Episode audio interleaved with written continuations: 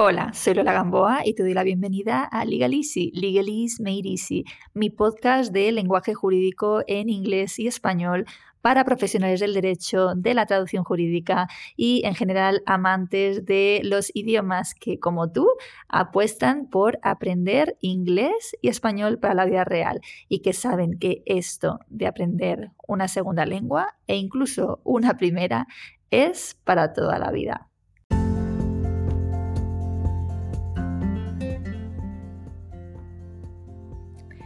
Como abogado, como abogada, una de tus obligaciones fundamentales para con tus clientes extranjeros, y bueno, con los no extranjeros también, pero para estos no te hace falta el inglés, ¿verdad?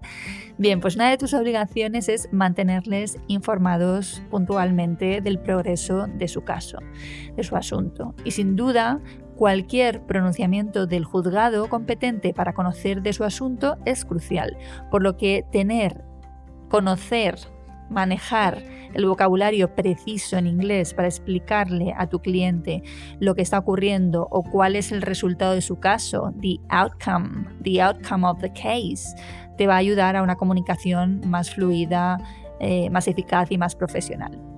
Por ello, hoy en este episodio comparto contigo cinco expresiones súper útiles para explicar las decisiones judiciales a tus clientes. En concreto, vamos a ver cinco verbos.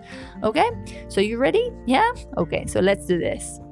Okay, number one, to find for. Find, encontrar, okay? To find for.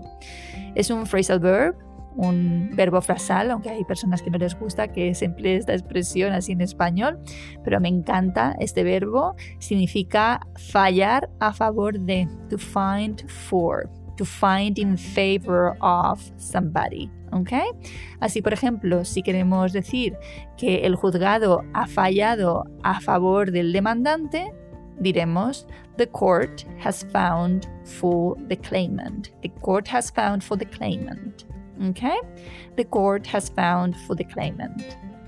Okay, number two, to sentence. To sentence. Este verbo en realidad debes emplearlo exclusivamente dentro del contexto del procesal penal, ¿vale? Lo utilizamos solo en el ámbito penal.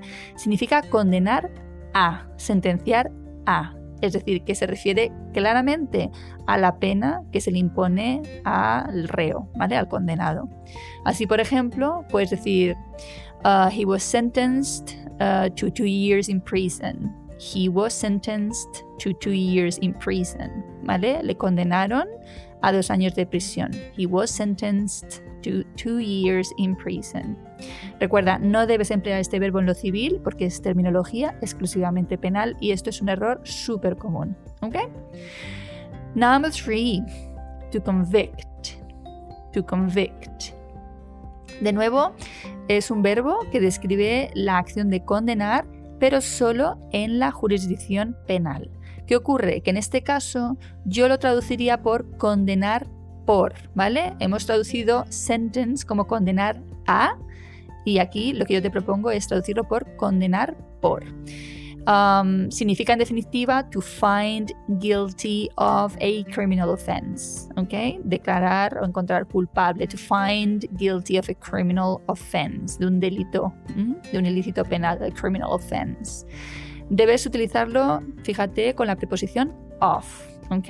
Entonces vamos a verlo en contexto para que veas la diferencia con el verbo anterior, ¿no? Con, con sentence. So, for example, the jury convicted the defendant of drink driving. Okay? The jury convicted the defendant of drink driving. El jurado condenó al acusado por conducción bajo la influencia de bebidas alcohólicas. Y continúo la frase. And the judge sentenced him to two years in prison. And the judge sentenced him to two years in prison. Y el juez lo condenó a dos años de prisión. Okay, so the jury found him guilty, convicted him of the crime. Okay, but the judge sentenced him to two years in prison. All right? okay, number four to order. Y es que me puedo imaginar lo que ya estarías pensando. Vale, todo esto se utiliza en el ámbito penal. Entonces, ¿qué verbo empleamos en lo civil? Y es lógico que te hagas esa pregunta. Y bueno, pues esta es la propuesta. Vamos a ver este, este verbo en un ejemplo con contexto, ¿vale? En un proceso de divorcio. Ok.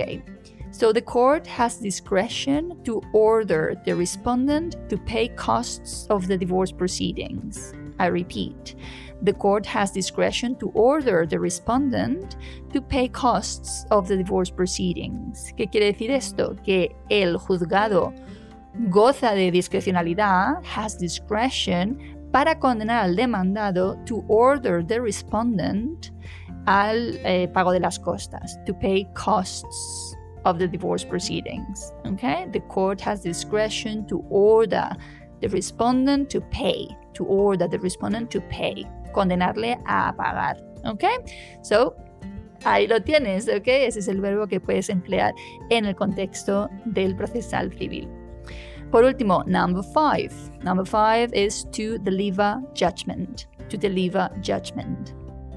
Bueno, esta es una de las colocaciones posibles para, para, decir en inglés dictar sentencia, pero no es la única. También puedes utilizar, por ejemplo, to issue judgment o to render judgment o to enter, enter judgment. Okay, or to hand down judgment. Hand como mano, hand down judgment. Un phrasal verb que me encanta. Todas estas opciones son excelentes, puedes usar cualquiera de ellas. Okay, so to deliver judgment. Okay, the judge delivered judgment. Dictó sentencia. Okay. Y bien, pues hasta aquí hemos llegado por hoy en este episodio. Como ves, poco a poco vamos construyendo ese vocabulario hiper especializado que te va a ayudar a expresarte mejor en inglés sin trabarte y a brillar, por lo tanto, en tu comunicación y en la atención que prestas a tus clientes extranjeros.